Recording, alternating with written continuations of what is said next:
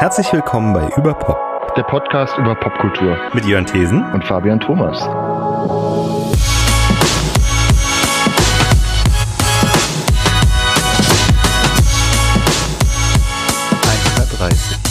Hallo und herzlich willkommen bei Überpop.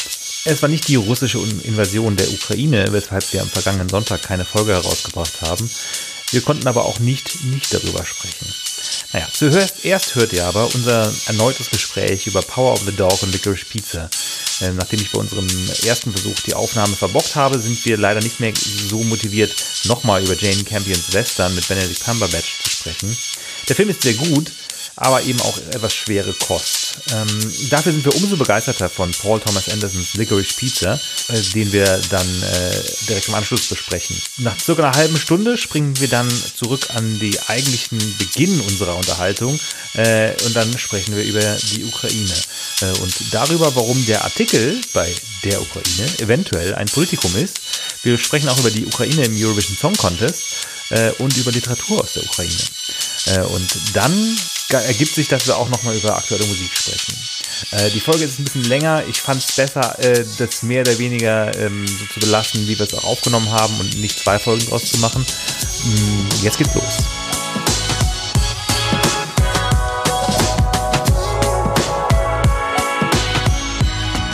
Schändlicherweise ist quasi auch Power of the Dog quasi nicht, nicht richtig aufgenommen worden.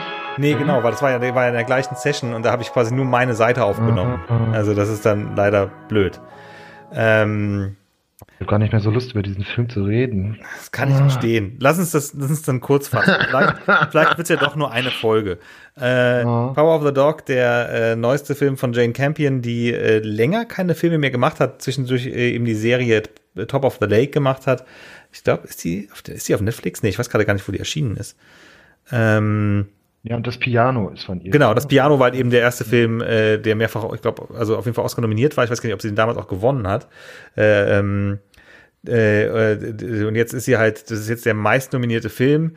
Äh, ich kann verstehen, dass du jetzt nicht mehr so ein Riesenbedürfnis hast, drüber zu sprechen, weil also mhm. äh, ähm, ist interessant, es basiert, basiert auf einem Roman aus den 60er Jahren, der wiederum in den 20ern spielt. Es ist ein Western und es ist eine ähm, äh, autobiografisch äh, inspirierte Story. Also der, äh, das habe ich auch erst im Nachhinein gelernt, dass der die, äh, also es, ja, und äh, Benedict Cumberbatch ist mehr oder weniger die Hauptfigur. Äh, ähm, er und sein Bruder, der gespielt wird von Jesse Plemons, äh, betreiben halt eben so eine Farm in Montana und äh, der jüngere Bruder ähm, äh, heiratet eben eine ältere Frau, die schon ein Kind hat und ähm, es geht dann eben um den einerseits um den Konflikt zwischen dem älteren Bruder und der Frau äh, und dann eben auch, äh, als dann der Sohn äh, von der Uni zum Besuch kommt, äh, um den Konflikt zwischen dem äh, jungen Mann und äh, dem älteren und das Ganze ist halt eben auch so, geht um, ähm, wie sagt man das auf Deutsch? Äh, um äh, darum, dass die Figur vom ähm, Benedict Cumberbatch äh, äh, schwu vermutlich schwul ist äh, und eben im, äh, in the closet ist. Ähm, also unterdrückte Homosexualität. Genau, unterdrückte ne? Homosexualität. Es geht um Homoerotik mhm. und äh, ich persönlich äh, war halt nicht ganz sicher, in welche Richtung es dann genau geht. Aber mhm. äh, das Anstrengende daran ist halt schon so, die, einfach wie fies die Figur ist äh, vom äh, Benedict Cumberbatch, weil der halt in seinem, in seiner, äh, äh, seine, seiner, in seiner Repression irgendwie auch so, so wirklich verbittert und böse ist und auch wie, wie, wie gemein der auch zu der Frau ist und dann, also zur, äh, zu der Kirsten Dunst-Figur. Äh, ja, und der Film ist auf jeden Fall rundrum äh, mehrfach nominiert. Äh, ist ein bisschen schwere Kost, aber eben praktisch kostenlos, wenn man dann eh schon Netflix-Subscriber ist, äh, pardon, Netflix-Abonnent ist, kann man sich den sehr gut anschauen. Ähm, und das mit, mit Sicherheit, also ich finde schon ein bildgewaltiger Film, interessanter ja, Musik. Ich, will, ich will, will, möchte auch gar nicht dem Film jetzt so viel Böses äh, äh, gegenüber sagen. Es ist man muss sich schon ein bisschen Zeit nehmen. Ne? Ja. Ähm, er ist auch einfach sehr langsam und bedächtig erzählt. Richtig, ja. Hat dafür aber wirklich tolle Landschaftsaufnahmen, hat auch tolle Musik, ähm, die äh, irgendwie extrem gut auch mit dem, mit dem, mit dem Bild, mit den Bildern harmoniert, von Johnny Greenwood ja. komponiert. Ähm, und mh, mm, Ja, also ist jetzt auch kein Happy Feelgood und Popcorn Kino, ne? Aber das muss es ja auch nicht sein. Nee, genau.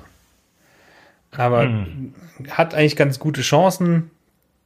Ähm, äh, mal gucken. Wobei im Nachhinein äh, ich trotzdem auch noch mal sagen muss, was mich am meisten an dem Film gestört hat, ist die komische Art und Weise, wie, wie, die, wie die Figuren Raum bekommen. Also wie die Figuren sozusagen in den, im, im Film platziert sind, dass teilweise Figuren wie der ähm, äh, Jesse Plemons so gefühlt eine halbe Stunde lang überhaupt nicht auftauchen und dann ja. wieder auftauchen. Also dass die, wie, wie präsent manche Figuren äh, an manchen Stellen des Films sind und wiederum nicht sind. Das fand ich irgendwie das hatte fast was Episodenhaftes oder wie als wären das so kleine äh, Kapitel innerhalb des Filmes, aber ohne dass es irgendwie hat aber trotzdem auch nicht so richtig funktioniert. Äh, also ich, ich konnte es mir nicht so erklären, warum, warum, warum es so, äh, warum, warum das so gezeigt wurde, weil doch irgendwie auch dann trotz der Länge des Films dann irgendwie auch relativ viel unerzählt bleibt einfach. Auch, dass halt die Rose die von Kirsten Dunst gespielt wird, halt auch äh, zur Alkoholikerin wird, dass sie halt extrem unglücklich ist und darunter leidet, dass der Phil, der Bruder, sie so schlecht behandelt, aber auch äh, was in, in der Ehe los ist zwischen George und, und Rose erfährt man eigentlich gar nicht, so zum ja. Beispiel. Ne? Ob Wobei der irgendwie auch das, da zu, äh, ob er zu nachlässig ist oder so, oder ob er ja. zu, zu schwach ist oder wie auch immer.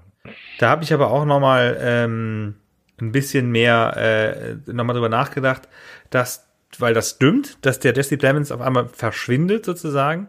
Aber ich glaube, das ist auch durchaus Absicht, dass du dadurch auch das mitempfindest, dass die Frau da auch alleine gelassen ist, dass der unterwegs mhm. ist on Business sozusagen äh, mhm. und dadurch eben sie äh, dann dem Film noch umso mehr ausgeliefert ist. Dass ähm, er einfach darunter leidet, dass er, dass er auch nicht da ist. Ja, ja. Mhm. und äh, mhm. die Tatsache, dass dann wiederum der ähm, ihr Sohn, der, äh, der, jetzt muss ich kurz gucken, wie die Figur heißt, äh, der Peter, äh, der ist ja dann auch eine ganze Zeit lang nicht da, bis er dann eben zu Besuch kommt im, ähm, mhm. äh, über, über den mhm. Sommer.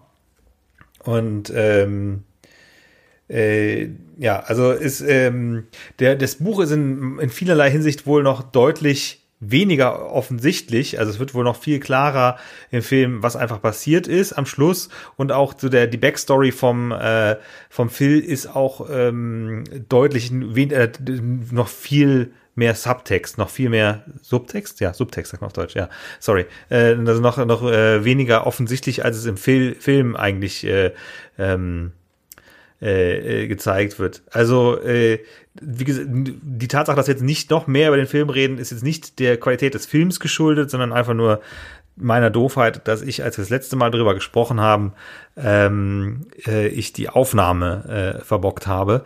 Und ähm, aber äh, wir würden den trotzdem an dieser Stelle empfehlen. Ähm, und der wird wahrscheinlich auch von den, ich glaube, zwölf Nominierungen, die er hat, den einer anderen durchaus äh, abräumen. Ähm, ja, der andere Film, ja, äh, ja.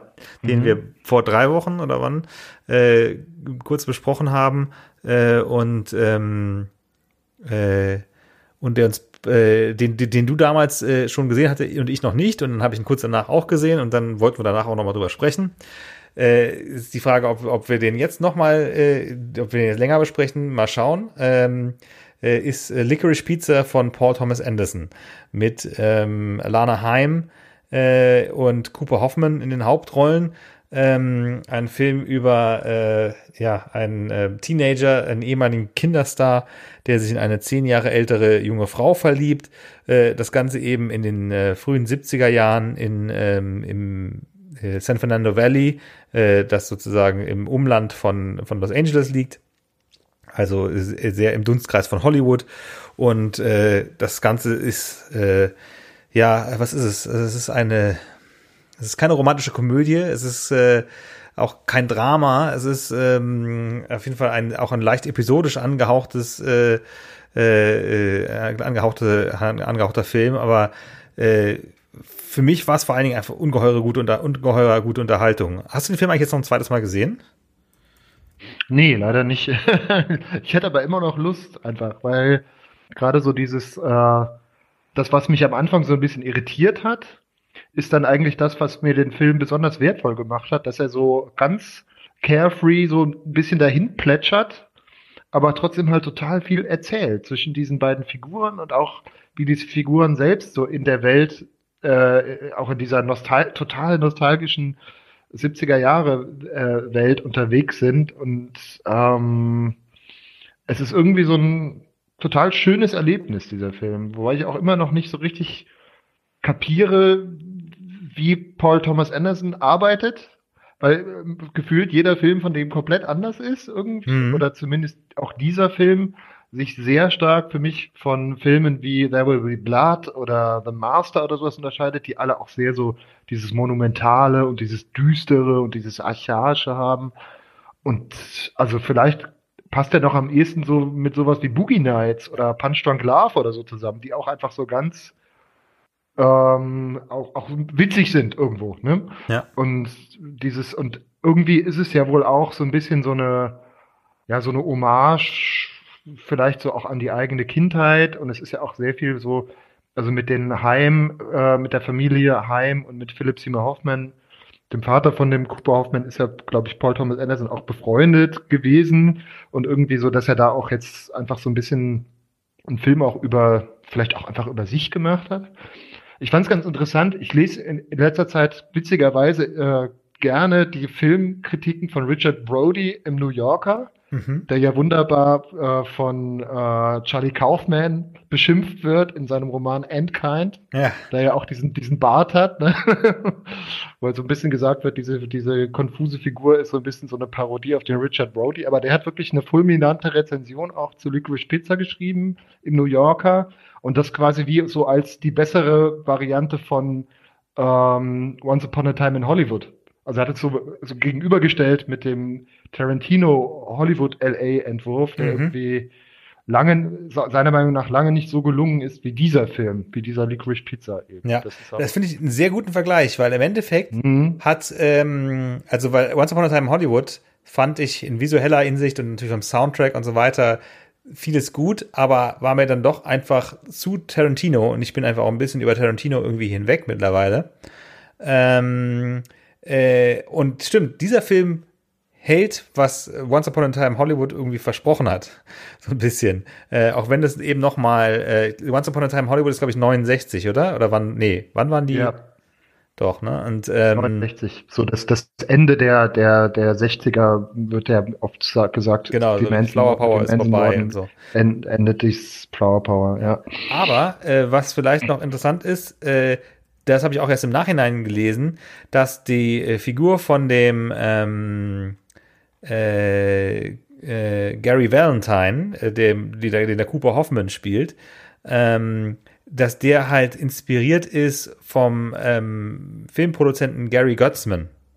Mhm. Der hat mit äh, Tom Hanks zusammen die Produktionsfirma Playtone gegründet und war schon ähm, äh, Produzent von ähm, äh, von Stop Making Sense, äh, dem der der der äh, Musikdoku, äh, dem Konzertfilm von, mhm. von, über die Talking Heads oder mit den Talking Heads. Mhm.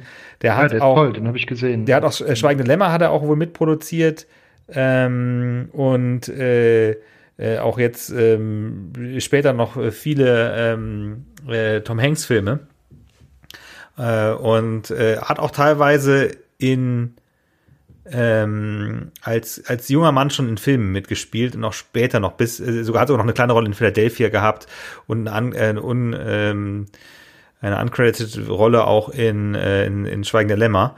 Ähm, also der ist wohl so leicht der äh, die, äh, die Inspiration gewesen, weil der war tatsächlich mit Lucille Ball in einem Film, weil Lucille Ball kommt ja auch in einer, äh, also es gibt eine Figur, die von Lucille Ball inspiriert ist, ähm, kommt ja auch in einem Film vor ähm, und in, der, der in, in, in einem Film mit Lucille Ball hat er als Kind mitgespielt und war auch oft in der Ed Sullivan Show äh, und er hat sowohl eine äh, Pinball Arcade als auch eine Wasserbettfirma gehabt.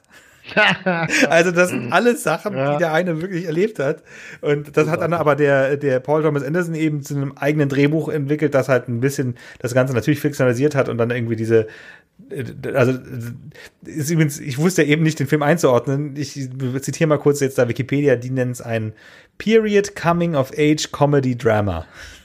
Mhm. Also, ja genau, es ist ein bisschen Drama, es ist ein bisschen äh, Comedy, äh, ist auf jeden Fall Coming of Age, weil es ja äh, um den heranwachsenden, ähm, wie würde man eigentlich Coming of Age auf Deutsch sagen? Ist ja nicht Bildungsroman, oder? Bildungsroman ist ein bisschen, aber das ist doch eigentlich mhm. ähnlich. Nee, das ist Coming of Age, wird einfach Deu im Deutschen auch so benutzt, auch so bei Romanen oder so. Ja. Ist auch ein feststehender Begriff, ja. Ja, wobei, wobei in der Literaturwissenschaft ja man auf Englisch auch das Wort äh, Bildungsroman ja auch als Fremdwort benutzt. Mhm, aber das ist dann schon eher so Thomas Mann oder so. Ja, ja, äh, also da ist ja auch dann meistens das mit irgendwie, äh, ja. ja, nochmal äh, anders konnotiert. Mhm. Mhm. Äh, ja, also äh, ich habe jetzt schon so ein paar Sachen leider gespoilt, indem ich diese Stichworte gesagt habe, aber ich glaube, das ist, den Film kann man nur ganz schwer spoilen. Also es ist wirklich so, ich habe, wenn man den man Trailer sieht. Ganz, man, man, man, kann den auch ganz schwer nacherzählen, ne? Ja, eben, weil, weil er so, so, so episodisch ist und, ähm, äh, und ähm, äh, man, wenn man einfach nur sagt, es ist eine Love Story zwischen einem Teenager und einer 25-Jährigen, was schon so ein bisschen iffy ist, aber das ist auch so im Endeffekt auch das Thema des Films, dass das, dass das ein bisschen äh, äh ja äh, nicht in Ordnung ist. Ähm, mhm. Und ähm, einfach mit zwei ungeheuer charmanten Haupt Hauptdarstellern, die beide vorher noch nie äh, in, in einem Film mitgespielt haben, Mhm. Klar kann man da jetzt eine, äh, eine Vetternwirtschaft, eine Nepotism-Debatte führen, dass Cooper Hoffman als, äh, als 18-Jähriger hauptsächlich gecastet worden ist, weil er eben der Sohn von äh, Philip Seymour Hoffman ist. Ähm, aber äh, klar, er ist wahrscheinlich auch deswegen gecastet worden, weil der Paul Thomas Anderson ihn kannte als, als Freund seines verstorbenen Vaters. Und mhm. äh, Paul Thomas Anderson hat auch schon mehrere Videos eben für Heim, äh, die Band, gemacht mhm. und hat dann mhm. der Alana Heim diese Rolle geschrieben. Ähm, und gleich aber noch ihre gesamte Familie als äh, ihre Familie äh, in den Film mit reingebracht. Ähm, mhm. dann, ich muss sagen, äh, Tom Waits und Sean Penn, ähm, die nur relativ kleine Nebenrollen haben, auch praktisch nur sozusagen in einer Episode, äh, passen auch ungeheuer gut. Auch Sean Penn, den ich furchtbar unsympathisch finde, passt für diese Figur einfach sehr gut. Ja, ja. Und ähm, aber der Film hat dann nochmal so Wendungen, also auch bis dann, dann die Storyline kommt, in der dann der Benny Safdie mitspielt, der ja einer von den zwei Regisseuren von, äh, von Anka Gems ist, ne? Ähm, der den Joel Wax spielt. Übrigens auch reale historische Person, Joel Wax, der äh, mhm. Politiker. Ähm, also aber auch. Ja, also ich hatte, ich hatte sogar manchmal das Gefühl, es wirkte so, wirkte sogar fast ein bisschen improvisiert, so bestimmte Sachen. Oder so als hätte er das Drehbuch improvisiert, so am Tag vor dem Dreh oder so. Was machen wir jetzt? Also, weil es einfach so, so, so, so, so random oft ist, dass irgendwie einmal Wasserbetten, dann sind es diese Pinball-Dinger, dann diese ganze, diese ganze wahnsinnige Episode mit dem Lastwagen, ja.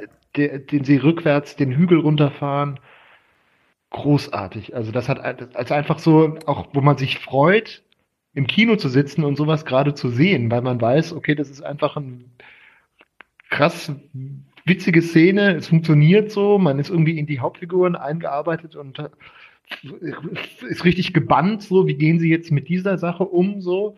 Und dann ist der Film halt auch irgendwie so, so, so, so klug oder so Detail, verliebt, dass dann, während sie dann irgendwie dann äh, irgendwann mal unten angekommen sind, wütet dann immer noch der Bradley Cooper-Typ dann so im Hintergrund rum.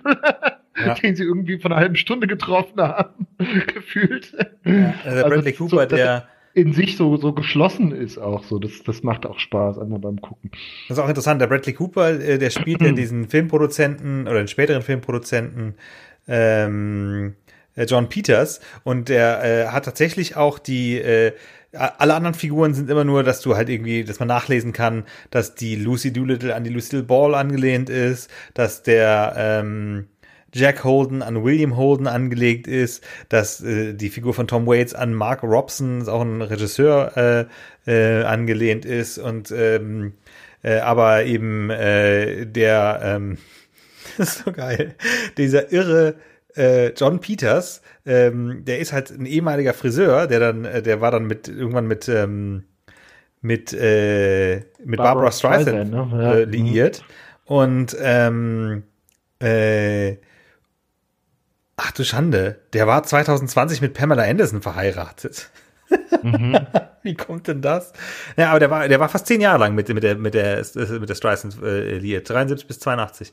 Die, ähm, nee, aber der hat äh, einige, der, der hat richtig viel produziert. Ich glaube, der erste Film, den er produziert hat, war äh, eben der Streisand Star is Born, 76. Mhm. Der hat aber sogar noch einen, ähm, einen Produzentencredit äh, in, im, im Remake von Star is Born von 2018 und äh, von mindestens einem Superman-Film, weil der hätte auch in den 90er Jahren ähm, wollte der einen, den Superman-Film produzieren, äh, für den, den Tim Burton machen sollte, äh, wofür unter anderem Kevin Smith äh, zwischenzeitlich ein Drehbuch geschrieben hatte. Und Kevin Smith hat äh, bei mehreren Auftritten diese Story schon erzählt, dass der John Peters unbedingt eine äh, große Roboterspinne als Gegner im, im finalen Kampf haben wollte.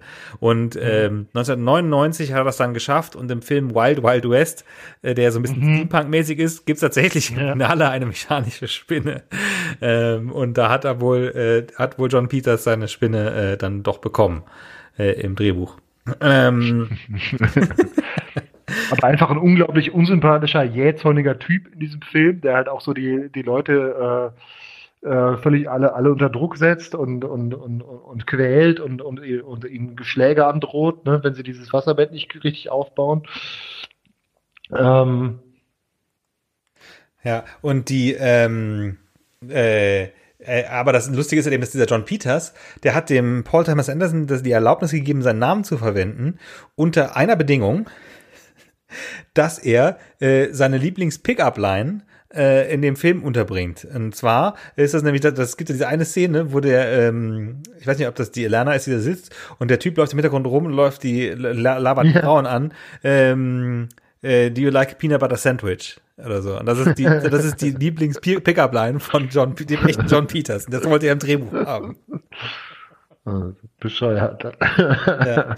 Also, das, das, ich fand, das, du hast es eben ganz gut getroffen. Also, das ist, war für mich der ultimative Kinofilm. Und äh, also ich, ich werde den Film, Film das heißt noch mal gucken, wenn er auf Streaming kommt. Aber das ist so, ich habe es so genossen, den im Kino zu sehen, weil ich wusste nicht, was mich erwartet. Der Trailer mhm. sagt einem nicht viel. Und der Film macht, mhm. der Film ist so viel auf einmal. Er ist ein Abenteuer, er ist, er ist eine Love Story, er ist ähm, hat einfach ungeheuer tolle Musik, ist einfach so, äh, so eine emotionale Achterbahn und am Schluss irgendwie einfach so schön. Das ist irgendwie echt, ja, also ich kann es nur äh, von ganzem, ganzem Herzen äh, empfehlen, äh, und diesen Film zu sehen. Auch wenn ich nicht sicher bin, ob der äh, von den drei Oscars, für die der nominiert ist, aber da wirklich eine Chance hat. Ähm, das sind nämlich äh, bester Film, beste Regie und bestes Drehbuch, meine ich, ne? Ist der nominiert. Ähm, ich glaube ja. Mhm. Ja. Also bestes Originaldrehbuch. Äh, vielleicht. Du hast ja den Soundtrack auch auf Vinyl ge gekauft. Ne? Richtig, ne? genau. Das ist, der Soundtrack ist, ist ja auch ein, ist ein Sampler, ne, mit, ähm, äh, mit. Ich hatte, ich hatte mir den mal angehört, damals, als ich noch auf Spotify war. die, Spot, die, die Soundtracks sind ja auch oft schon, oftmals vor den Filmen auch schon dann auf den Plattformen und so. Und auch ohne den Film zu kennen, habe ich mir den mal ja. angehört. Und war gar nicht so angetan, weil auch mir war es ein bisschen zu dudelig oder ein bisschen zu, zu soft poppig oft. Obwohl schon halt starke Stücke dabei sind, aber ähm, ich habe dann jetzt doch nicht so das Bedürfnis gehabt, den Soundtrack zu, zu, zu haben.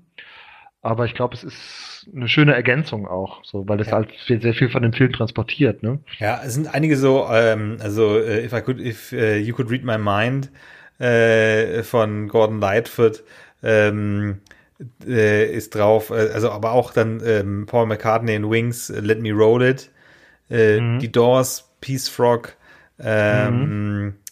äh, Live on Mars von Bowie, was im, im Trailer ist, ähm, dann James Gang Walk Away, ähm, äh, Slip, Slip Away von J Clarence Carter, es ist auch ein Doppelalbum äh, ein Stück July, July Tree von, ähm, von Nina Simone und eben dieses eine einzige äh, Instrumentalstück von Johnny Greenwood, äh, äh, wofür er den kompletten Soundtrack-Credit hat, aber das ist, glaube ich, wirklich nur ein Stück, was der geschrieben hat für den Film. Ja. Ja, also, äh, ja, das war, glaube ich, bei mir auch eher so, also es kam so, äh, ich war auch gleichzeitig eben durch den Film auch mit inspiriert äh, auf so einer Wiederentdeckungstour für Heim äh, oder mhm. Chaim, äh, die Band, ähm, äh, die ihr letztes Album, glaube ich, 2020 rausgebracht haben, oder was 21? Äh, das das äh, Women, Women Music, Music Part 3, ne? Genau, ja. das ist momentan. Das habe ich mir auch nochmal angehört. Das ja. gefällt mir auch richtig gut. Das ja. muss ich echt, echt sagen. Äh, heute angekommen bei mir ist das zweite Album Something to Tell You auf Platte. Äh, das erste ist absolut sauschwierig zu kriegen, aber das, das, das zweite habe ich jetzt tatsächlich für 20 Euro gekriegt.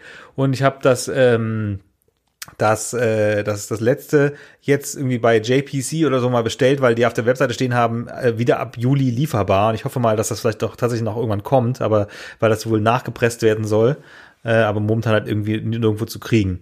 Ähm, und das erste ist auch nur sauteuer zu kriegen. Das ist, ist wohl auch nicht so in so hohen Auflagen erschienen. Ähm, ja, äh, weil ich jetzt irgendwie auf einem totalen, totalen Heim-Trip äh, war, so ein bisschen. ähm, die, die haben auch jetzt noch einen Song rausgebracht, der halt auch äh, parallel, glaube ich, zu dem Film entstanden ist. Und ich glaube, das ist auch das Musikvideo auch wieder von Paul Thomas Anderson gemacht. Ähm, ja, also da lohnt sich auch viel auf YouTube zu, zu gucken und zu hören, weil die, äh, das ist teilweise auch so, so Live-Videos sind. Äh, es gibt so einen 15-minütigen Kurzfilm, äh, ich glaube, heißt also das findet man, glaube ich, unter Valentine, äh, aber das ist einfach auch ein Song und es gibt irgendwie einmal die Version, wo das nur der eine Song ist und einmal gibt es eine Version, wo sie halt drei Stücke spielen. Und sehr cool, dass auch auf YouTube, ähm, die haben in, in einem Diner äh, äh, zu, äh, vier, fünf Songs live eingespielt in einem Stream, äh, als das Album rauskam, das neue, äh, ähm, Women in Music Part 3. Und das ist das gleiche Diner, das auch auf dem, wo sie hinter dem Tresen stehen, oder das ist ein Delikatessen, auf jeden Fall also so ein äh, ähm, ja, so ein äh, jüdisches Restaurant, in dem sie als Kinder ihr erstes, ihr erstes Konzert gespielt haben. Und äh, die, da wurde halt eben auch das Coverfoto aufgenommen vom, vom letzten Album und eben auch dieses Konzert haben sie dann da auch gespielt, dieses Streaming-Konzert während der Pandemie. Das ist komplett auf YouTube, kann ich äh, nur wärmstens empfehlen.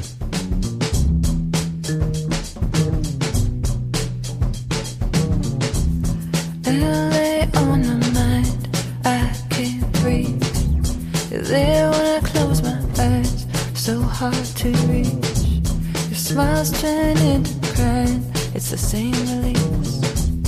And you always know, and you always know. An dieser Stelle springen wir sozusagen in die Vergangenheit und äh, ihr hört jetzt, womit unsere Unterhaltung anfing. Ich bin äh, Tatsächlich zeitgenössische äh, äh, äh, ukrainische Autoren. Hier, von einem, von einem habe ich hier auch gerade zufällig das Buch liegen, der heißt Serhi Chadam. Jetzt ist gerade das Bild eingefroren, aber hörst du mich noch? Ich höre dich noch, ja. Ich sehe dich auch noch. Mhm. Wollte das Buch in die, äh, in die Kamera halten. Ja. Weil so kommt. Ich sehe, dass mein Bild eingefroren ist. Hm. Ja, ich mache halt mach mal auch mal aus. Ton ist aber noch okay. Ja. Okay. Ja, Antenne, ein Gedichtband. Der hat schon, der hat schon sieben Bücher, glaube ich, auch bei, bei Surkamp, also in Übersetzung veröffentlicht. Und das ist voll krass. Ähm, ich habe dem jetzt mal auf Twitter auf, und auf Instagram gefolgt und der lebt halt in Charkiv. Oh, ja. Interviewt da die ganze Zeit Leute und zeigt so Bilder von der Stadt. Ähm, und äh, der ist auch immer in einem Teil der Stadt, wo auch nicht so krass gekämpft wird wohl gerade, aber der ist halt wirklich sozusagen an der Frontlinie jetzt und es auch, zieht sich auch so durch sein Werk, so diese ganzen Maidan-Proteste und so, das hat er auch alles literarisch begleitet. Mm. Das ist, und der schreibt auch, der ein Gedichtband von ihm heißt, glaube ich, Big Mac. mhm. Einer heißt, warum ich nicht im Netz bin. Und dann hat er auch einen Roman geschrieben, der so um, im Internat spielt. Der war mal für den Preis der Leipziger Buchmesse nominiert. Also der ist ganz gut unterwegs. Aber das ist auch, ähm, ja, ist auch ein bisschen harter Stoff. Ne? Das, ich weiß nicht, ob das so gut in unseren lockerflockigen Popkultur-Kontext reinpasst. nee, und ich glaube, das ist auch ein bisschen, vielleicht auch fast geschmacklos. Ne? Also, äh, mhm. so eben, wir reden so ein bisschen über die Ukraine, aber äh, ich finde es irgendwie vielleicht auch besser als äh, als gar nicht drüber zu sprechen. Ähm, insofern lasse ich das wahrscheinlich jetzt einfach drin. Äh, ansonsten, äh, die Ukraine hat auch äh, in den letzten Jahren äh, coole Beiträge äh, beim Eurovision Song Contest gehabt und hatte auch, äh, das ist interessant, dass das Verhältnis von Russland und der, von Russland und der Ukraine ähm, oder Ukraine, pardon, äh, wobei ich glaube, es ist in Deutsch, beides zusätzlich. Ähm, äh, das, das ist interessant, ähm, das zu verfolgen oder das, in, das, das, das ist, äh, wie sich das im Eurovision Song Contest äußert. Zum Beispiel äh, hat sich jetzt in diesem Jahr nochmal was wiederholt, was es vor zwei Jahren schon mal gab, dass ähm, dass äh, eine Teilnehmerin oder ein Teilnehmer, für, der für die Ukraine ausgewählt war, disqualifiziert wurde wegen zu krasser Verbindung zu Russland, beziehungsweise äh, weil sie irgendwie in den ähm, in der Krim waren, seit die annektiert worden sind oder auf der Krim mhm. oder äh, in den den umkämpften äh, Gebieten und äh, also da, das ist schon ein bisschen bedenklich teilweise, dass die die, die weil das ukrainische und das russische Volk, die sind einfach sehr stark schon miteinander verbannt, verwandt und verbunden. Deswegen, woher dieser ganze mhm. äh, ähm, russisch-nationalistische Drang kommt, sozusagen das wieder einzugemeinden von, von, von Putin einerseits. Aber andererseits ist es einfach vollkommen normal, dass es Leute gibt, deren Muttersprache halt russisch ist, die Ukrainer sind. Ähm, mhm. Und die Leute sind halt untereinander alle viel verwandt, also über, über die Grenzen hinweg, weil das halt eben auch mhm. 70 Jahre lang oder was, äh, waren das einfach verbrüderte Sowjetrepubliken. Mhm. Aber damit ja auch ein Stück weit äh, einfach Russ, Teil des Russischen Reiches. Und das ist eben auch was hochinteressantes. Das ist auf Deutsch, hat sich das noch nicht eingemeindet, aber auf Englisch ähm, benutzt man ja keinen Artikel mehr bei Ukraine für Ukraine. Ähm, mhm. Und es wäre wahrscheinlich auch besser, wenn wir es nicht machen würden, weil äh, der, der Name äh, Ukraine äh, bedeutet ähm, Grenzlande oder Grenzland. Und mhm. ähm, äh, das, das, das impliziert, wenn du den, den, den ähm, wenn du den Artikel verwendest, impliziert das die Zugehörigkeit wäre, zu Russland. Wäre das so eine, so eine, wie als wäre das so eine regional, einfach nur so eine, so eine Region, ne? Ja, oder als wären es halt einfach die Grenz, das Grenzgebiet von Russland sozusagen. Also äh, eine mhm. Stelle von, wenn du einfach sagst, mhm. der, das Land Grenzgebiet, das Land Ukraine, äh, anstatt, mhm. äh, aber ich finde es halt andererseits sprachlich irgendwie ein bisschen, es klingt einfach so, weil es sich du, das ist auch komisch, wenn du, wenn du auf einmal nicht mehr Schweiz, wenn du einmal nicht mehr die Schweiz sagst, sondern Schweiz. Mhm. Ähm, naja. Das ist Aber interessant, das, ja. Das ist ja, das ist ja bei Iran so. Das hat es ja mittlerweile so ein bisschen eingebürgert, dass man eher Iran ohne Artikel benutzt, ne? Da weiß ich aber auch nicht, ob das aus dem Englischen früher kommt. Früher eher so der Iran war, oder? Ja. Aber ich weiß auch nicht, also ich kenne mich da auch zu wenig aus, äh, was das jetzt wirklich, oder der Tschad ist, glaube ich, noch so ein Land, wo man den Artikel benutzt in Afrika. Ja, ja, aber auch der Oman, ich weiß nicht, was mit Jemen ist, ob man nicht eigentlich früher auch der Jemen gesagt hat äh, mhm. und mittlerweile nur Jemen sagt. Äh, aber das ist, oder auch ähnlich, dass es halt irgendwie das, dass man äh, Belarus statt Weißrussland sagt. Ähm, wo ich mir echt denke, das ist, glaube ich, also also ich finde es manchmal ein bisschen albern, klar, das hat oft historische Bedeutung. Also ich finde es auch bedenklich, wenn du irgendwie äh, darauf bestehst, irgendwie Breslau zu sagen, anstatt irgendwie Roslau oder wie es auf Polnisch richtig heißt jetzt. Ähm, mhm. Aber wir, aber ich finde, ich, ich weiß das nicht. Also fand ich auch interessant. Das habe ich heute zufällig auch gelesen, dass in Österreich, also ich habe es äh, bei, einer, äh, bei, einer, bei einem Tweet einer Österreicherin gelesen, sozusagen, die gesagt hat, die sich oder die sich gewundert hat, dass in den österreichischen Medien offenbar durchgängig oder viel öfter so von Lemberg gesprochen wird. Ah ja. Äh, in Deutschland sagst du ja einfach Liv ne? oder Liv, Liv, Liv, ja. Liv, Liv oder Liv, ich weiß gar ja. nicht, wie man es gerade richtig ausspricht. Ähm, und die meinte dann irgendwie so, ob das wohl damit zusammenhängt, dass das irgendwie altes so Habsburg oder so war, dass man da irgendwie mehr so die alten deutschen historisierenden Begriffe benutzt oder so. Ja weil der Teil der Ukraine ja auch äh, sogar österreich-ungarisch war, so ja. ganz, dieser ganz westliche Zipfel. Das ist ja, ja total verrückt. Und zum Beispiel das auch Josef Roth, einer der besten Autoren überhaupt, einer meiner Lieblingsautoren, ist auch in der heutigen Ukraine geboren, in Brodsky. Hm. Ja, ähm, nee, aber das ist hochinteressant, äh, so die, ähm, die, äh, also auch die, die politische Dimension von, von sowas von Sprache und Namen, das, äh, gerade bei, wenn es um geografische Sachen geht, weil ich finde, es hat so, also, äh, das ist natürlich einfach einerseits ein Ausdruck von Political Correctness, ähm, äh, aber andererseits, also weil ich, wenn ich jetzt irgendwie, ich meine, ich weiß gar nicht, ob Warschau an sich richtig ist, weil das ja auch, also, weil oft sind es einfach nur deutsche Versionen von einem anderen Namen. Wir, wir, wir, wir mhm. würden ja auch keinem Franzosen oder Engländer vorwerfen, wenn er Münich oder, äh, oder Munich äh, zu München sagt. Ähm, oder äh, Monaco de Baviera. ja, oder Italiener, ja. ja, genau. Oder äh, was ist noch so was, was ähm, oder Nuremberg äh, zu Nürnberg. Äh, mhm. das, das ist ja jetzt, aber es hat natürlich eine andere Bedeutung, wenn du als Deutscher äh, irgendwie von Leibach sprichst statt von Ljubljana und ähm, ja, ja. und so weiter und so fort, weil das, das klingt schon, immer so ein bisschen schon, nach, wir wollen unsere Ostgebiete zurück. Also, ja, das, man, es schwingt so ein revanchistischer Unterton dann. Richtig, ne? aber, aber ich finde, Wenn man halt das, drauf besteht. Das finde ich halt sau schwierig, aber, äh, aber, ich, aber mal so, ich finde, man sollte da, sich da schon drüber Gedanken machen und nicht gedankenlos, äh, Wir fahren jetzt mal nach Pressburg und nicht ja, nach genau. Lava. Ja, Pressburg. Es sind oder, auch einfach nicht so schöne Namen, diese, diese, diese zwanghaft eingedeutschten, ja, oder, ja, ich weiß nicht. Ja, aber ich, ich weiß halt auch nicht genau, inwieweit man sich da, ähm, also, also ich, ich, ich weiß auch nicht genau, deshalb, ich habe es grundsätzlich keinen, ich finde es mehr so interessant, äh, weil äh, ich das ursprünglich auch irgendwie einfach irgendwie mich gefragt habe, so, warum darf ich denn jetzt nicht mehr, was war das nochmal, Vilna sagen, sondern, sondern Vilnius, da denke ich mir so, das ist auch, auch der, praktisch derselbe Name, nur halt in mhm. verschiedenen Sprachen. Aber nee, das ist, macht einen Unterschied, äh, weil, mhm. weil die Litauer sich, glaube ich, ähm, äh, ja, äh, bedroht fühlen. Oder es kann auch sein, dass Vilna vielleicht sogar, ich weiß nicht, ob es russisch ist, weil bei, bei äh, ähm, äh, Kiew, wie man es eigentlich ukrainisch aussprechen würde, äh, ist auch wenn du es Kiew nennst, ist eher der, die russische Bezeichnung. Das Aber hat ja das Katapultmagazin irgendwann mal jetzt in den letzten Tagen herausgestellt. Das fand ich auch hochinteressant. Ja. ja. Weil das nämlich auf Englisch sagt man mittlerweile nämlich auch mehr so Kiew anstatt Kiew. Und mhm. ähm, weil das ist auch, es gibt auch diese Schreibweise mit K-I-Y-V, glaube ich. Ähm, mhm.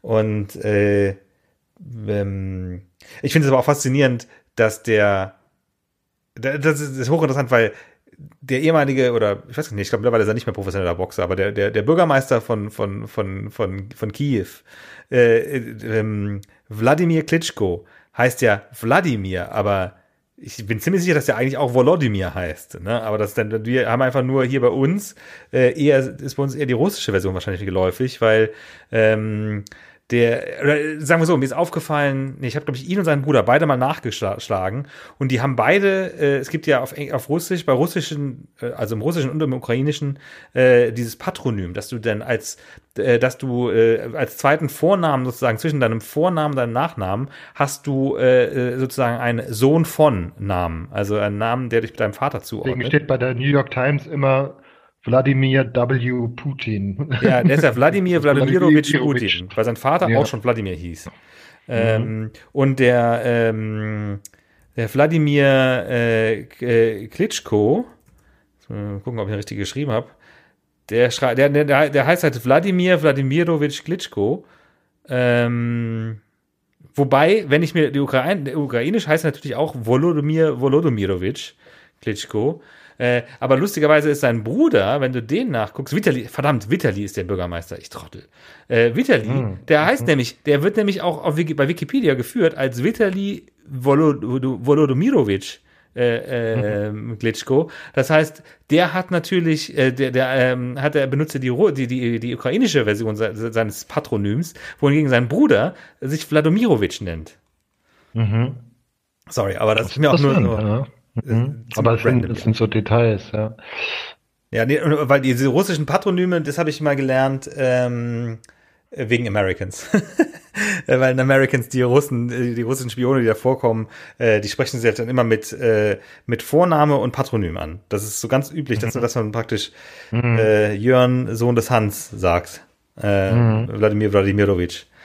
Ähm, mhm. Aber ist der Volodymyr Zelensky, Zelensky, Zelensky ist der auch ein Volodymyr? Nee, der ist ein, äh, der ist ein Alexandrowitsch. Also sein Vater hieß Alexander. das ist Alexander, Alexander, Alexander. Aber ähm, Alexandrowitsch, Alexandrowitsch, ja. Äh, aber es ist auch faszinierend, dessen Muttersprache war ja eigentlich auch Russisch. Der ist ja ein äh, russischsprachiger ukrainischer Jude. Ähm, er ist auch aus der Ostukraine und äh, seine Fernsehrolle, äh, das, das ist ja eigentlich, eigentlich müsste man eigentlich auch mal dieses Diener des Volkes auch mal gucken. Die, äh, das ist gerade bei Arte in der Mediathek. Echt? Ja, ja cool. Mhm. Mhm. Äh, ja, ich habe schon also, überlegt, das mal zu gucken, aber es war mir irgendwie in der letzten Zeit immer noch irgendwie zu nah. Also ich hatte irgendwie, wollte mich, wollte mir das nicht so geben irgendwie, weil mhm. ich, wenn man weiß, der Typ sitzt, hier, sitzt im Luftschutzbunker und man amüsiert sich über seine witzige Rolle so, ne? Aber ich glaube, es ist schon auch gut. Äh, also es ist schon eine gute Serie oder eine interessante Serie auch, weil du ja quasi das vorweggenommen hat, ne? Dass er, dass so ein Mann aus dem Volk so Präsident wird und dann ist das halt wirklich geworden. Das war ja so irgendwie so der Treppenwitz dann bei ihm eigentlich.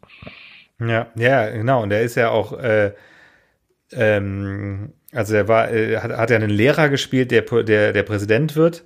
Ähm, und dann war das halt so eine Mischung aus, aus West Wing und, äh, und Wieb, äh, nur eben in der Ukraine. Aber die Serie war wohl auch auf Russisch. Ähm, lustigerweise. Weil es aber auch das, es natürlich einfacher ist, weil die Ukrainer das Russisch verstehen, aber eine russischsprachige Fernsehserie kannst du natürlich auch im russischen äh, Fernsehen senden.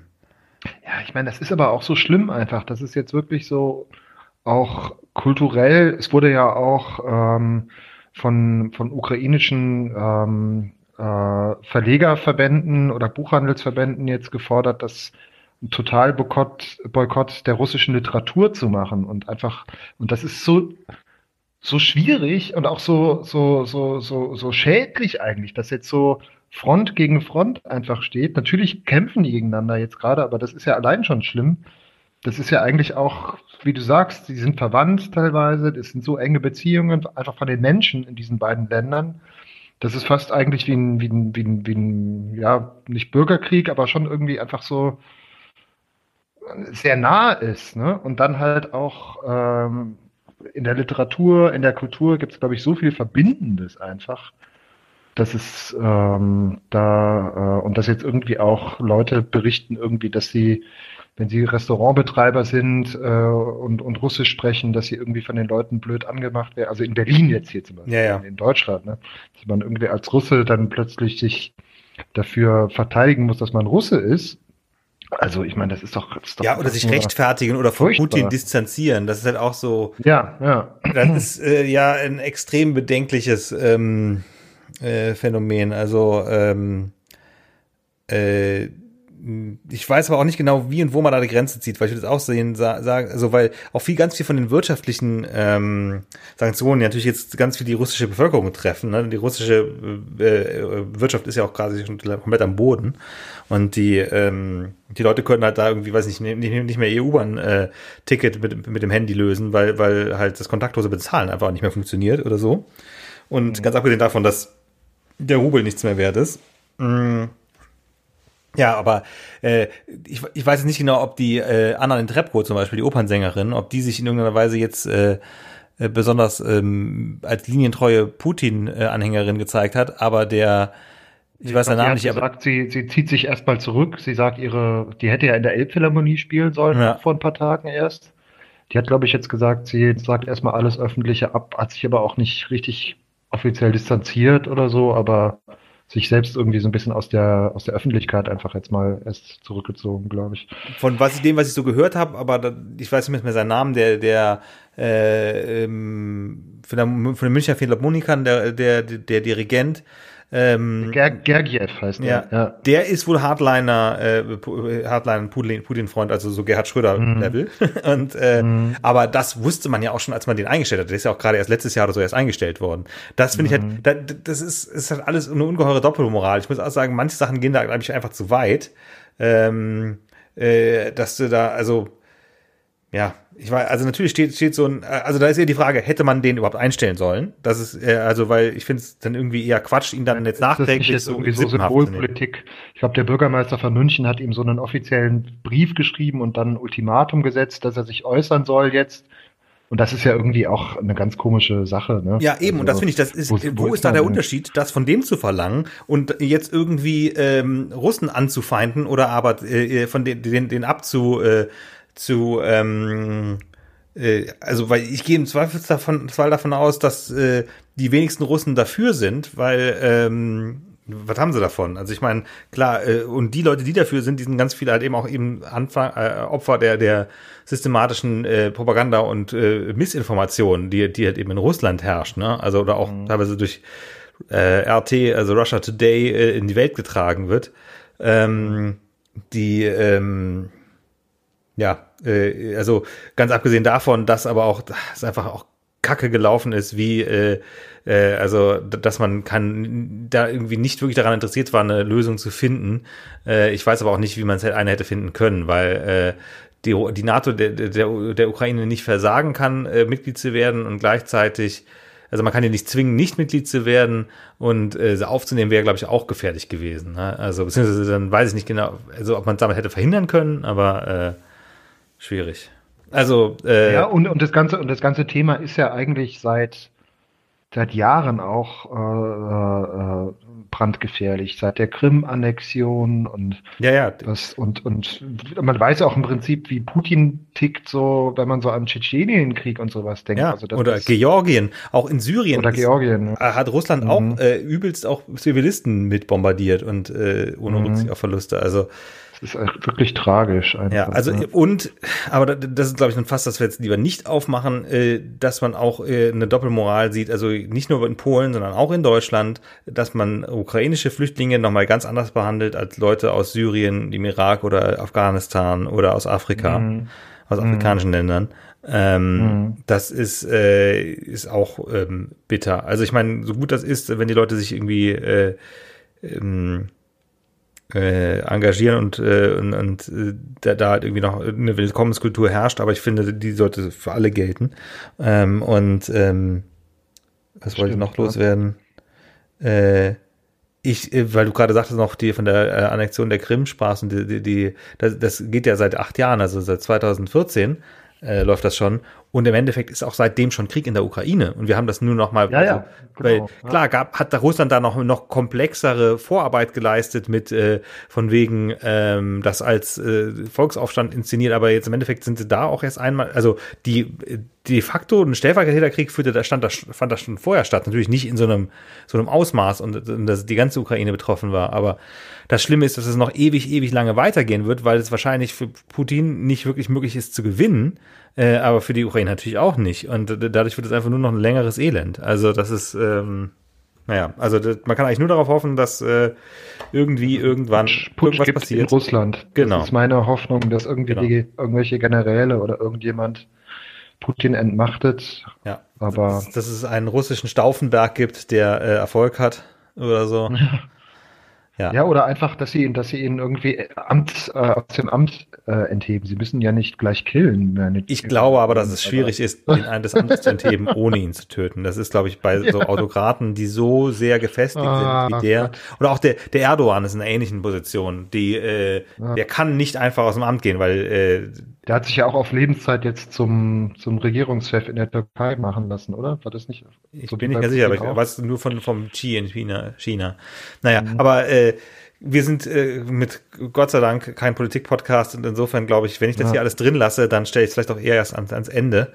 Ähm, mhm. äh, weil äh, ich habe noch, ich habe noch zwei, mir, mir fallen noch zwei Literaturtipps gerade ein. Klar, am Schluss, weil ich, weil ich letzte Woche bei einer sehr schönen Veranstaltung war. Ähm, einem äh, Buchhändlerabend, wo sich kleinere Verlage vorgestellt haben, so eigentlich zum Thema Südosteuropa, aber es kam auch Osteuropa dann vor, ganz am Schluss. Also es gibt so einen ganz schönen kleinen Verlag in Berlin, das, der heißt Gugolz Verlag. Ähm, so ein Ein-Mann-Verlag, Sebastian Gugolz ist der Verleger, der witzigerweise diesen Verlag betreibt kannst du mal nachlesen. Es gibt da, glaube ich, diverse Artikel. Der hat sich hingesetzt, hat gezielt, ist gezielt zu Quizshows im Fernsehen gegangen und hat da so viel Geld gewonnen, bis er gesagt hat, so, das reicht mir jetzt, um diesen Verlag zu gründen und die ersten Buchprojekte zu, umzusetzen. Ich glaube, der war sogar mal bei Wer wird Millionär. Ähm, und hat dann damit diesen Verlag aufgebaut und hat sich spezialisiert auf so sehr äh, viele vergessene und äh, eher äh, auch in Deutschland oder gar nicht äh, erst bekannte Autoren und Autorinnen in Deutschland, die aus Nordeuropa und Osteuropa kommen. So und da hat er jetzt und das hat er dann ganz am Schluss dieser Veranstaltung erzählt, zufälligerweise äh, in das im Frühjahrsprogramm, das jetzt glaube ich nächste Woche ausgeliefert wird. Also du machst immer auch nur zwei Bücher pro Programm, einen ukrainischen Klassiker und einen russischen Klassiker die sich so, die beide quasi jetzt gleichzeitig erscheinen. Der äh, ukrainische heißt Valerian Pit Pitmohylny, schwer auszusprechen. Die Stadt ist ein Roman, der in den 20er Jahren erschienen ist und wo, die, wo erzählt wird, wie ein junger Mann nach Kiew kommt, um, glaube ich, Künstler zu werden oder so. Ähm, äh, und der andere ist von Der, also der russische Roman ist von Viktor Shklovsky, so ein Briefroman, wo äh, ein äh, junger Mann seiner Angebeteten Briefe schreibt, aber sie hat ihm verboten, ihm Liebesbriefe zu, sch zu schreiben. Also schreibt er ihnen ihr Briefe über alles andere, nur nicht die Liebe. das war 1923. Ähm, da bin ich sehr gespannt drauf. Die werde ich wie, mir. Wie, wie heißt der Verlag? Googles. Googles hat sich G-U, äh, also G-U, Doppel-G, Doppel-G, O-L-Z. Hm? Da heißt doch richtig. Ja. Sehr, auch sehr schöne äh, Buchgestaltung, ja. sehr, sehr bibliophil alles gemacht. Sehr gut, ähm, und das fand ich irgendwie toll. Einfach so, es hat irgendwie so, so gepasst. Und er hat dann sich fast entschuldigt, dass er quasi dann dadurch jetzt äh, wahrscheinlich auch Presseaufmerksamkeit bekommen wird, weil halt dieser Konflikt gerade leider so aktuell ist. Aber ähm, ähm, ich finde es aber auch gut, so dass es jetzt, äh, dass, dass, diese beiden Bücher bei ihm jetzt kommen. Ja. Aber der hat viel äh, osteuropäisch, hat, hat es erzählt, ne? Der hat auch irgendwie Finnisch wohl im Programm und Genauso Osteuropa, Nordeuropa. Ähm, also der hat einfach sich eine Nische gesucht, wo es noch nicht so viel anderes gibt. Auch so zum Beispiel so finnische Nobelpreisträger von 1925 oder so. Da weiß ja kein Mensch, wer das ist, ne? aber äh, die sind dann in Finnland super bekannt. Und da kann man sich dann irgendwie eine Übersetzungsförderung oder so organisieren und die dann in Deutschland schön rausbringen. Hier dieser Franz Emil Silanpe, glaube ich. ja, genau. Einer der ich wollte sagen, der Name ist mir als Finnisch aufgefallen. Mhm. 64 gestorben. Ähm, 39 liegt dem Nobelpreis. Ähm, äh, Jensen, das klingt auch skandinavisch, ja, äh, Johannes Jensen hat er noch. Äh, William Heinesen. Äh, Johannes Wilhelm Jensen, dänischer Schriftsteller. Auch Literaturnobelpreis 44. Das ist echt interessant. Also da wirklich so Sachen, die so, äh, ja, die aus Mangel an Vermarktungswillen sozusagen in Vergessenheit geraten sind einfach, ne? In mhm. Oder in Deutschland vielleicht auch nie richtig angekommen sind, wer weiß, ne? Also. Mhm. Ja, ich glaube, es ist beides der Fall. Ja, entweder so sind auch teilweise dann Autorinnen und Autoren, die so in der DDR dann bekannt waren, die er dann wieder so neu rausbringt, wo es dann irgendwelche alte Volk- und Weltübersetzungen oder sowas gibt. Und ein Grundsatz bei ihm ist, dass alle Autoren sind definitiv tot. hm.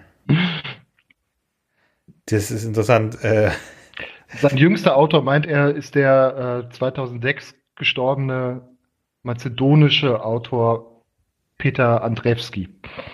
Ja. Das ist so der, der am, am, wenigsten tot ist. Aber er macht nur so wirklich Klassiker, wo die halt auch, wo die, die alle schon so ein bisschen her sind. Er hat auch einen färöischen äh, äh, Autor, der 87 gestorben ist, im Programm mit einem Buch. Äh, Hedin Bru. Ja, Vater und Sohn unterwegs, ne? Das ist ein schönes Buch, das habe ich auch gelesen. Ach so, eigentlich Hans Jakob Jakobsen, okay. Ähm, am äh, östlichsten Zipfel der Insel Sendoy geboren. Ja, äh, interessant. Ähm, ja, äh, ich, was ich noch sagen wollte in Bezug auf Ukraine ähm, und äh, Eurovision Song Contest, äh, es gab äh, der letzte Eurovision Song Contest Gewinner aus der Ukraine von 2014, glaube ich. Äh, der war, der war nämlich parallel, das, der hat, die haben, haben nämlich gewonnen, ähm, als es gerade alles losging mit den äh, Separatistenregionen und ähm, äh, der äh, und der Annexion der Krim. Und da hat ähm, Nee, genau, da, da konnten die Ukrainer nicht mitmachen. Hä, hatten die nicht, jetzt, boah, jetzt bin ich aber, sorry, also ich hätte schwören können, dass die einmal mit so einem Lied gewonnen haben, wo es eben auch um, äh, das hieß 1944 und da ging es auch ähm, um ein äh, problematisches Kapitel in dem Song, um, äh, um das russisch-ukrainische Verhältnis. Mhm. Ähm, ja, äh, jetzt bin ich gerade nicht sicher. Naja, und die andere Sache ist, ähm, äh, so, Ukraine im Russischen. So, 2004 haben sie gewonnen, genau, 2016 war das, da, äh, mit dem Song 1944 ähm, von Jamala. Und äh, 2004 haben sie gewonnen mit Wild Dances von Ruslana. Äh, und ähm, also die haben jetzt tatsächlich in den letzten 20 Jahren zweimal gewonnen. Die ähm, äh, und sie hatten auch nochmal einen, einen, einen ziemlichen Erfolg mit, mit, mit dem zweiten Platz von Werka, äh, Werka Saduka, das, äh, der Song hieß Lasha Tumbai, was halt eben so ein bisschen klingt wie Russia Goodbye. Äh, das war, äh, das war diese, diese Drag Queen, die äh, der mit so einem ähm, äh, sehr so folk, folky angehauchten äh, äh, Dance-Lied aufgetreten ist. Und ähm, letztes Jahr war, war so eine, so eine äh, äh, sehr ukrainische äh, Techno-Gruppe namens Go A, äh, die sind Fünfte geworden. Das war auch äh, ziemlich cool. Also die hatten so ein, das ist so, ja, fast so ein bisschen so ein Schreigesang. Äh, also das ist dieses, diesen Polen und Teilen der Ukraine gibt es diesen, diesen weißen Gesang, der so mit so einer Kopfstimme gesungen wird. Und das ist halt sehr so mhm. atonal.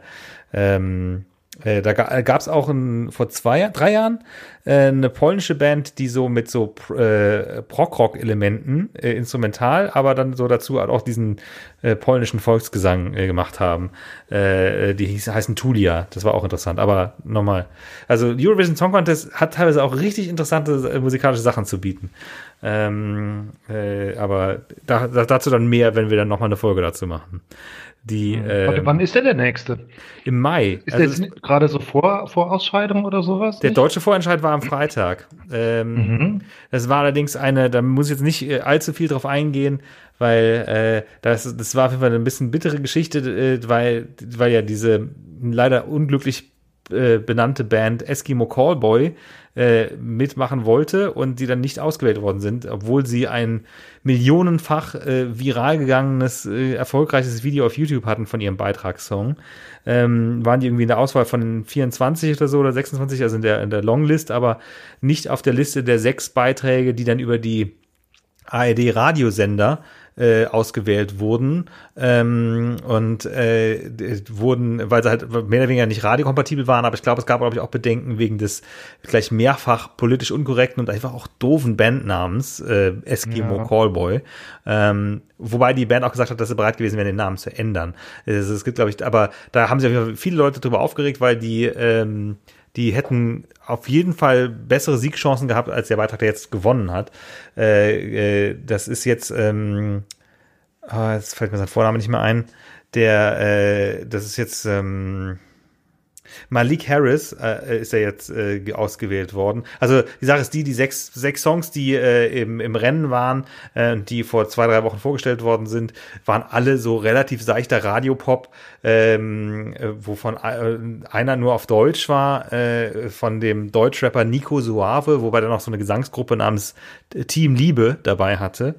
Ähm, und deren Song war nicht mal mehr regelkonform, weil er zu lang war äh, weswegen mhm. sie den eh noch mal hätten ändern müssen, um den einzureichen. Ähm, aber gewonnen hat er eben Malik Harris, der ist äh, selber der Sohn von dem ähm, äh, deutschen äh, Fernsehmoderator Ricky Harris, der auch beim, beim später bei, bei, ich weiß gar nicht genau, wovon der bekannt geworden ist, ob der irgendwie bei, der hat, glaube ich, nie irgendwas also der ist auf jeden Fall äh, nahtlos übergegangen von seiner Fernsehmoderationskarriere zu ähm, äh, zu ähm, so Promi-Formaten, also Promi-Dinner, äh, ähm, äh, Dschungelcamp, äh, große Pro7 Völkerball äh, Völkerballmeisterschaft hat er auch mitgemacht. Ähm, mhm. naja. Aber der Sohn, der ist halt so, äh, also ich muss sagen, live fand ich das Ganze viel besser als im Musikvideo.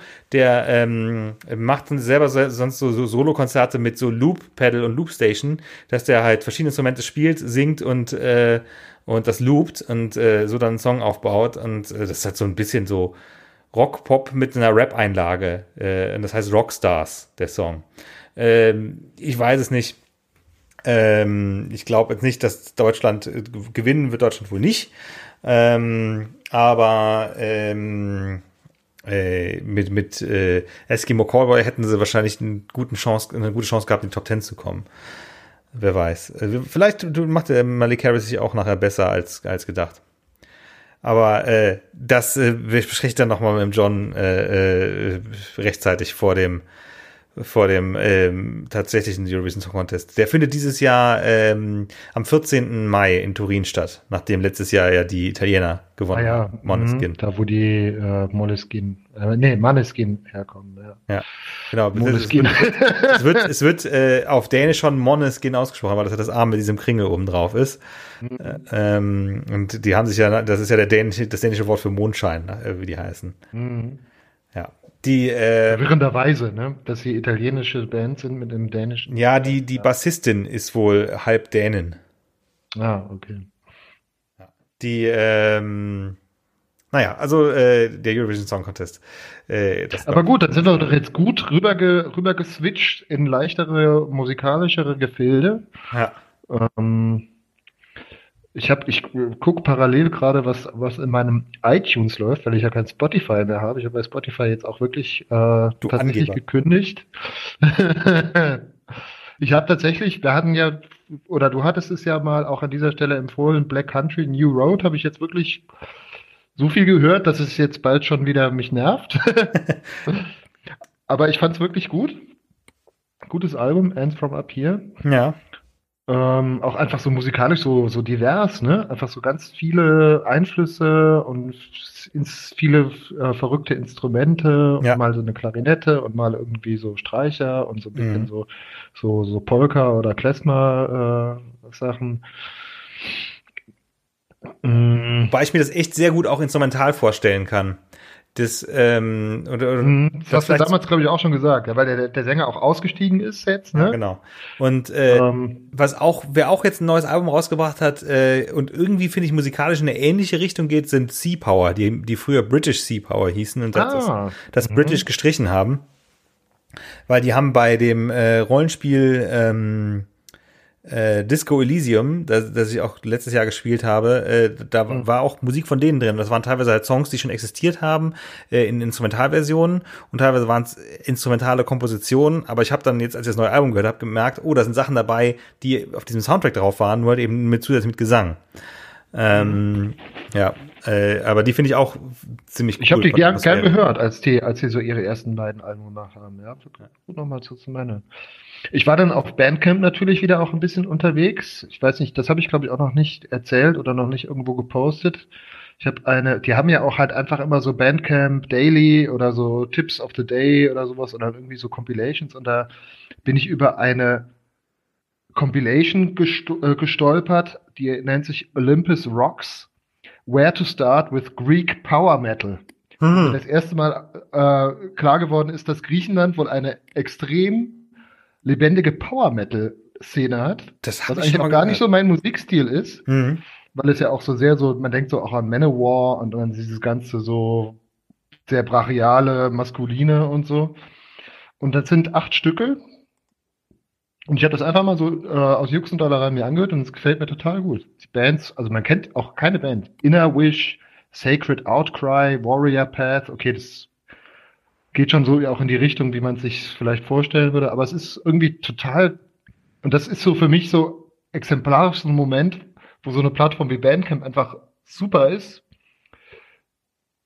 dass man irgendwas entdeckt, wo man gar nicht gewusst hätte, dass man das gut finden könnte. Ja. Und das dann einfach mal so hört, ne? Wobei ja bei Bandcamp hast du die Neuigkeiten jetzt mitbekommen. Ja, die wurden von, von Epic Mega Games gekauft, ne? Oder Epic. Von, von, einem, von der Spielefirma, ja. ja. Also das wird schon sehr kritisch äh, beobachtet, wie, wie das jetzt da weitergeht, ne? Ja, weil die, also die haben zwar versprochen, dass die, ähm, dass alles, dass alles bleibt, wie es ist, noch Bandcamp Friday bestehen bleibt und so weiter. Also. Mhm.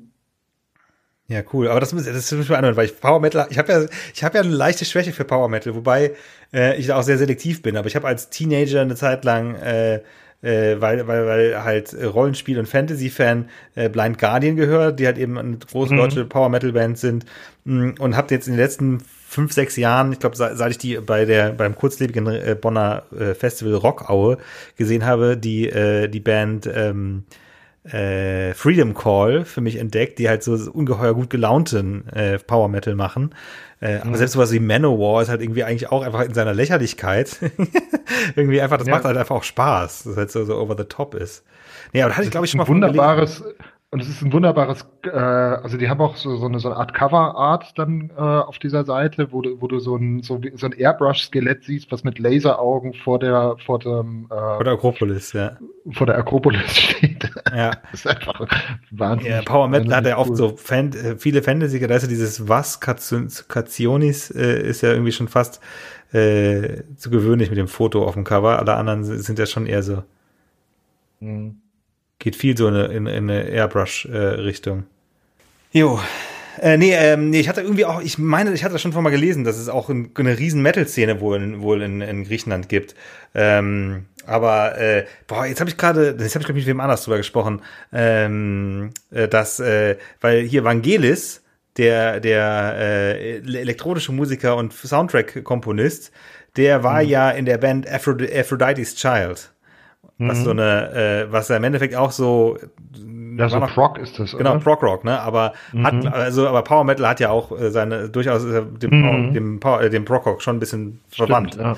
Mhm. Ähm, ja, also, ja, was ich in letzter Zeit viel gehört habe, ich habe sehr viele Frauenbands gehört. Also ich habe jetzt auch, also Snail Mail hatten wir, glaube ich, schon mal drüber gesprochen, äh, dann Soccer Mummy mhm. hatte ich ein bisschen mehr gehört. Ich habe mir diese Platte gehört, gekauft von diesem Duo äh, Bachelor aus Brooklyn. Das fand ich auch sehr cool. Die haben alle so einen sehr 90s-mäßigen Sound, sehr so grungigen, so Sonic Youth und ich weiß nicht was, inspirierten Sound. Und äh, wer jetzt auch wohl total gehypt wird, die haben erst fünf, sechs Songs draußen, die sind gerade auf Tour in den USA und spielen heute Abend bei Jimmy Fallon, äh, Wed Leg Hast du von denen schon mal gehört? Mhm. Mhm. Ja, äh, muss man anhören, die haben äh, irgendwie so fünf, sechs Singles, äh, Singles, es gibt auch jede Menge schöne Konzert, äh, äh, also Performance-Videos ähm, äh, und das bekannteste, was die erste Single von denen war, ist der Song Chaise Long. Ähm, das ist ja sehr, sehr, sehr repetitiv, hat so einen Bassriff durchgehend und äh, so, so halb gesprochene, ähm, äh, so nonchalant performte Vocals. Das ist halt sehr, äh, so irgendwo zwischen cool und albern. Ähm, mhm. Und dieser Song ist halt irgendwie so, ja, muss ja einfach anhören. Also äh, mhm. Live-Videos, glaube ich, macht das Ganze noch ein bisschen cooler. Ähm, und die bringen im April äh, ihr erstes Album raus. Die sind auf Domino Records. Ah ja. Mhm. Ja. Also Wet Leg wie das nasse Bein. Also was auch schon. Aber es, ist, es, ist sind auch zwei Frauen, äh, die dann live irgendwie noch, äh, noch drei äh, Musiker dabei haben. Mhm, aber irgendwie die eine ist äh, Sängerin und äh, äh, Rhythmusgitarristin und die andere ist äh, Leadgitarristin mit äh, und macht Backing-Gesang. Ähm, wobei halt eben auch das in, in, in Chaise Long ist halt auch so ein bisschen so Dialog, so äh, so fast so dialogmäßig, äh, dass die eine irgendwie so Call and Response quasi zwischen den Zweien. Äh, aber auch einfach nur mit diesem, die sagt immer, excuse me, und die sagt andere, what? Excuse me, what? Das ist, es, ist, es hat so mehrere, es ist ganz schwer, es ist schwer zu beschreiben, was, aber äh, das war bei mir auf der bösen Musikplattform Spotify, äh, ähm, äh, eben weil ich so viele andere Sachen gehört habe, die in so eine Richtung gehen, war, war das dann irgendwann in meiner, meinen Empfehlungen drin und äh, da habe ich das irgendwie sehr schnell ins Herz geschlossen und sehr viel Freude daran gehabt, das auf Repeat zu hören. Mhm. In seiner ja, Albernheit. Ich habe ich hab, ich hab auf, auf YouTube dann noch mal ein bisschen Musik gehört. Ja. Man sucht halt andere Plattformen, ne? Aber ich bin zufällig darüber gest äh, äh darauf gestoßen, dass auch äh, das Beach House offenbar ein neues Album Stimmt. gemacht haben. Ja. Das letzten Monat erschienen ist. Ein Doppelalbum. Und ich fand es ganz interessant, die haben das auch äh, eben auf, auf YouTube im Abstand von mehreren Wochen in so vier Kapiteln veröffentlicht. Und jedes Kapitel umfasst halt dann irgendwie so, weiß nicht, vier Songs oder halt so ein 20 Minuten Abschnitt. Äh, Once Twice Melody heißt das Album ich habe es jetzt so ein, zweimal gehört. Es ist halt einfach insgesamt schon sehr lang. Es ist so, glaube ich, eine Stunde 25 Minuten oder so. Und die haben ja so ihren eigenen Sound, ne? Dieses mhm. Dreamige. Und das verändern sie auch nicht groß. Ja, ich habe es jetzt nicht so oft gehört, wie ich gedacht hätte, dass ich es vielleicht höre. Ich war auch nie so riesen Fan von denen, muss ich ehrlich sagen.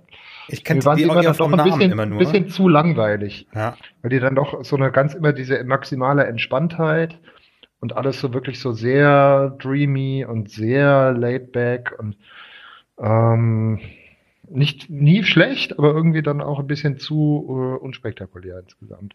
Ja, ich muss mal, muss ihnen mal eine Chance geben, weil ich kannte die irgendwie immer nur vom Namen und hab äh, und es war, ich weiß gar nicht warum, weil ich glaube, also ich habe so ich denke immer so, so Shoegaze mag ich nicht, aber ich glaube, ähm, dass ich, äh, wenn, also dass ich, dass, dass es unter bestimmten Umständen wahrscheinlich das äh, gar mir wahrscheinlich doch besser gefällt, als ich denke. Also weil ich denke irgendwie immer so an My Bloody Valentine oder so, ähm, was ich irgendwie anstrengend finde. Aber wenn das so, äh, so eher so ins Sphärische geht und ähm, äh, ich weiß, also ich mag halt, also ja, sphärisches oder atmosphärisches. Insofern könnte wahrscheinlich auch ähm, so einiges an Dream Pop auch für mich geeignet sein. Äh, wenn ich auch überlege, aber das geht mehr ins Jazzige wieder. Ähm, äh, wie heißen sie jetzt nochmal? Men I Trust, die, äh, die habe ich jetzt auch zuletzt öfter gehört. I